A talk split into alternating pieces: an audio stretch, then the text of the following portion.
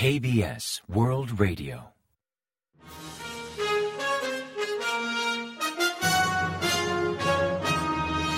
Informativo de KBS World Radio. Bienvenidos un día más al informativo de KBS World Radio. Les habla Javier Castañeda y tras el saludo les avanzamos los principales titulares del día 16 de febrero. Seúl tilda a Pyongyang de enemigo en el libro blanco de defensa 2022. El vicepremier propone una reforma estructural para impulsar las exportaciones. Seúl anticipa resultados favorables en las reuniones sobre chips en Estados Unidos. El vertido de Fukushima no afectará mucho al tritio en Corea, según un estudio.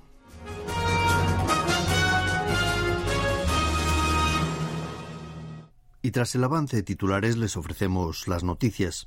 Seis años después, Corea del Sur ha vuelto a definir al régimen y al ejército de Corea del Norte como enemigo en el libro Blanco de Defensa 2022, el primero de la administración de Yoon Suk-yeol, publicado el jueves 16.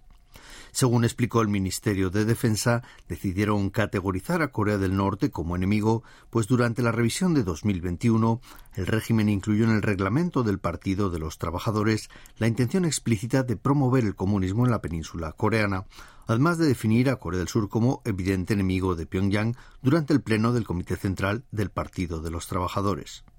El informe destaca que el norte incumplió reiteradamente el acuerdo militar de 19 de septiembre, lanzando múltiples proyectiles de artillería hacia la frontera marítima intercoreana en 2022, además de excluir contenidos del acuerdo militar intercoreano que figuraban en la edición de 2020. En cambio, usa un tono más favorable con Japón, país al que categoriza como vecino próximo, con el que Corea del Sur mantiene un fluido intercambio de información militar a través del GESOMIA. El viceprimer ministro de Economía, Chu Kyung-ho, apuesta por reformar la estructura de las exportaciones para mejorar la balanza de comercio exterior, considerando que el reciente déficit comercial de Corea se debe a tres factores la carestía energética, la contracción del mercado de chips y la lenta recuperación de la actividad económica de China. Chu diagnostica que esos tres factores frenan las exportaciones surcoreanas y recuerda que las importaciones de energía sobre todo de gas y petróleo, aumentaron en gran medida durante este invierno, factor al que se añade la desaceleración mundial y su repercusión en el mercado de semiconductores, pues los chips representan casi un 20% de las exportaciones surcoreanas. Por último, sostiene que los efectos de la reapertura de China tras abandonar la premisa de cero COVID son ínfimos por el momento. Por tanto, su propuesta apunta a mejorar la estructura de las exportaciones surcoreanas a través de la diversificación de bienes y destinos, además de elevar la capacidad exportadora del sector servicios. Durante la reunión sobre economía del jueves 16, Chu urgió al Parlamento a aprobar en el mes de febrero la enmienda de la ley sobre excepciones tributarias para fomentar sectores clave del país como el de chips, además de solicitar la cooperación del pueblo para reducir el consumo de energía. Chang Yong-jin, viceministro de Industria, Comercio y Energía, llegó el miércoles 15 a Estados Unidos por una agenda de tres días para negociar con Washington la aplicación de la ley de reducción de la inflación a coches eléctricos y su impacto en las automotrices surcoreanas. Desde el aeropuerto de Dulles, cerca de Washington, D.C., el viceministro explicó a la prensa que durante su visita tratará muchos temas y no solo los incentivos a los vehículos eléctricos, sino también otros asuntos relevantes como el control de las exportaciones y la flexibilización de los aranceles sobre acero, incluidos en la sección 232 de la Ley de Expansión Comercial de Estados Unidos.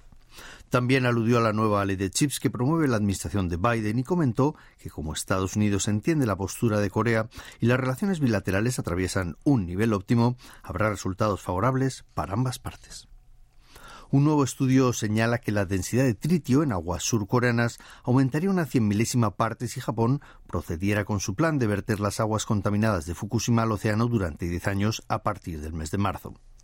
Investigadores del Instituto Coreano de Ciencia y Tecnología Oceánica y del Instituto Coreano de Investigación de Energía Atómica anunciaron el jueves 16 los resultados de un simulacro durante una conferencia organizada en la isla de Jeju por la Sociedad Coreana de Prevención de Riesgos.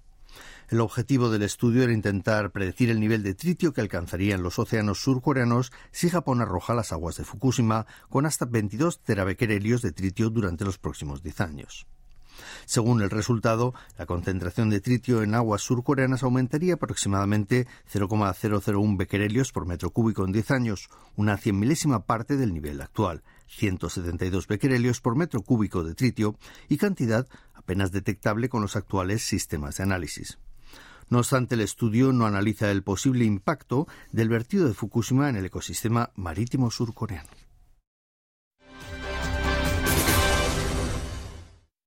Estados Unidos considera igual de grave la amenaza de Corea del Norte que la de China y de Rusia y da la misma prioridad a los retos que plantean estos tres países. Ned Price, portavoz del Departamento de Estado estadounidense, respondió el miércoles 15 que al hablar de Corea del Norte, de China y de Rusia no caben prioridades, pues todos son retos muy graves, al ser preguntado sobre si Estados Unidos dejaría de lado los temas norcoreanos para enfocarse en China y en Rusia. Enfatizó que si bien las amenazas de estos tres países son distintas, todos incumplen el orden y las normas internacionales, en alusión a la invasión rusa de Ucrania, a la ambición de China sobre el estrecho de Taiwán y al desarrollo balístico nuclear de Corea del Norte. En este mismo contexto, Wendy Sherman, su secretaria de Estado estadounidense, declaró el mismo día que Rusia al final perderá la guerra en tono de advertencia a los países que apoyan la invasión rusa de Ucrania, como China, Irán y Corea del Norte. También mostró inquietud sobre la ambigüedad de China al manifestar que actuaría como mediador para frenar la guerra, mientras refuerza lazos con Rusia y lo apoya en su campaña bélica, y sobre las relaciones entre Irán y Rusia, pues este último usa drones iraníes contra Ucrania. Por último, también mencionó las municiones que Corea del Norte vendió al grupo Wagner, una red de mercenarios rusos, enfatizando que la conexión entre Pyongyang y Moscú preocupa a Estados Unidos. Los médicos ya no solo recetan medicamentos, sino también aplicaciones digitales para curar a sus pacientes. El Ministerio de Seguridad de Alimentos y Medicamentos de Corea del Sur aprobó por primera vez el uso terapéutico de una aplicación para móviles, esta aplicación que ayuda a combatir el insomnio que ha sido desarrollada por una empresa local. Dicha app ayuda a detectar las mejores horas de descanso para cada usuario, además de ofrecer un servicio de chat o de vídeo para ayudar a combatir los malos hábitos de sueño. Al igual que con los productos farmacéuticos, los efectos de este software han sido confirmados en ensayos clínicos, pues un 48% de las personas que lo probaron lograron vencer el insomnio seis semanas después de recibir entrenamiento a través de la aplicación. Varios médicos afirman que este tipo de apps podrían ser el mejor tratamiento contra el insomnio al ofrecer una terapia cognitivo-conductual que ayuda a los pacientes a conocer mejor sus hábitos de sueño y a mejorar los patrones negativos. Para poder salir al mercado ahora solo falta definir el precio y completar los procedimientos para que pueda comenzar a formar parte del seguro médico nacional. Actualmente en Corea se están investigando otras aplicaciones para tratar el trastorno por déficit de atención e hiperactividad o como complemento a terapias de rehabilitación respiratoria. El jueves 16 el presidente Jun Suk-yeol otorgó 19 condecoraciones al mérito nacional, incluido un sacerdote español conocido por su gran dedicación hacia los leprosos coreanos. Los 19 condecorados fueron elegidos de entre 620 recomendaciones hechas por los ciudadanos entre julio de 2021 y junio de 2022 en la duodécima edición de esta ceremonia. La ceremonia tuvo lugar en la oficina presidencial donde Jun también otorgó cuatro condecoraciones al mérito civil y seis menciones presidenciales. Entre los condecorados figura Luis María Uribe, un sacerdote español reconocido por su sacrificio y por dedicar 42 años de su vida a atender enfermos de lepra y otras personas con discapacidad grave en el condado suroriental de Sangchong, en la provincia de Gyeongsang del Sur. Así Uribe recibió la Medalla Nacional de Peonía junto con Song Che-han, condecorado con el mismo mérito en reconocimiento a su contribución a la educación por donar sus bienes a la fundación de la Asociación de Becas que lleva su nombre. También reconocieron la labor del matrimonio formado por Pak Kuk-jang y Cho Terie, quienes durante 36 años han operado gratuitamente de corazón a más de 430 desfavorecidos en el país y en el extranjero, además de contribuir a la rehabilitación de delincuentes y personas sin hogar. Y ahora pasamos a ofrecerles el pronóstico del tiempo. Para el viernes 17 se espera un día nublado en todo el país y relativamente templado durante la tarde. La temperatura marcará entre menos 6 grados centígrados y 4 grados de mínima en la mañana y entre 6 y 13 grados centígrados de máxima por la tarde. Se espera mala calidad del aire en la zona capitalina y también en Chunchon, con el elevado nivel de concentración de PM 2.5.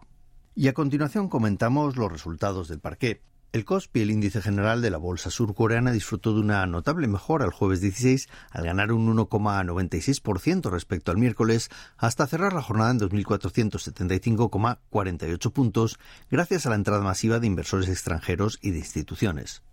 En la misma línea el COSDAC, el parque automatizado, ganó un 2,51% hasta culminar la sesión en 784,71 unidades. Y en el mercado de divisas, la moneda surcoreana se devaluó frente a la estadounidense, que ganó 2,6 unidades hasta cotizar a 1.284,8 wones por dólar al cierre de operaciones.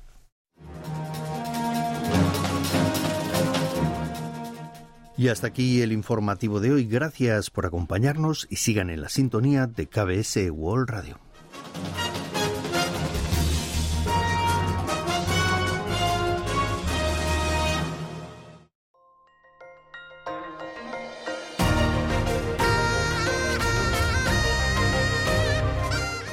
Acaban de escuchar el podcast de KBS World Radio. Hay muchos más contenidos en wall.kbs.co.kr barra Spanish. Gracias por seguir en sintonía. KBS World Radio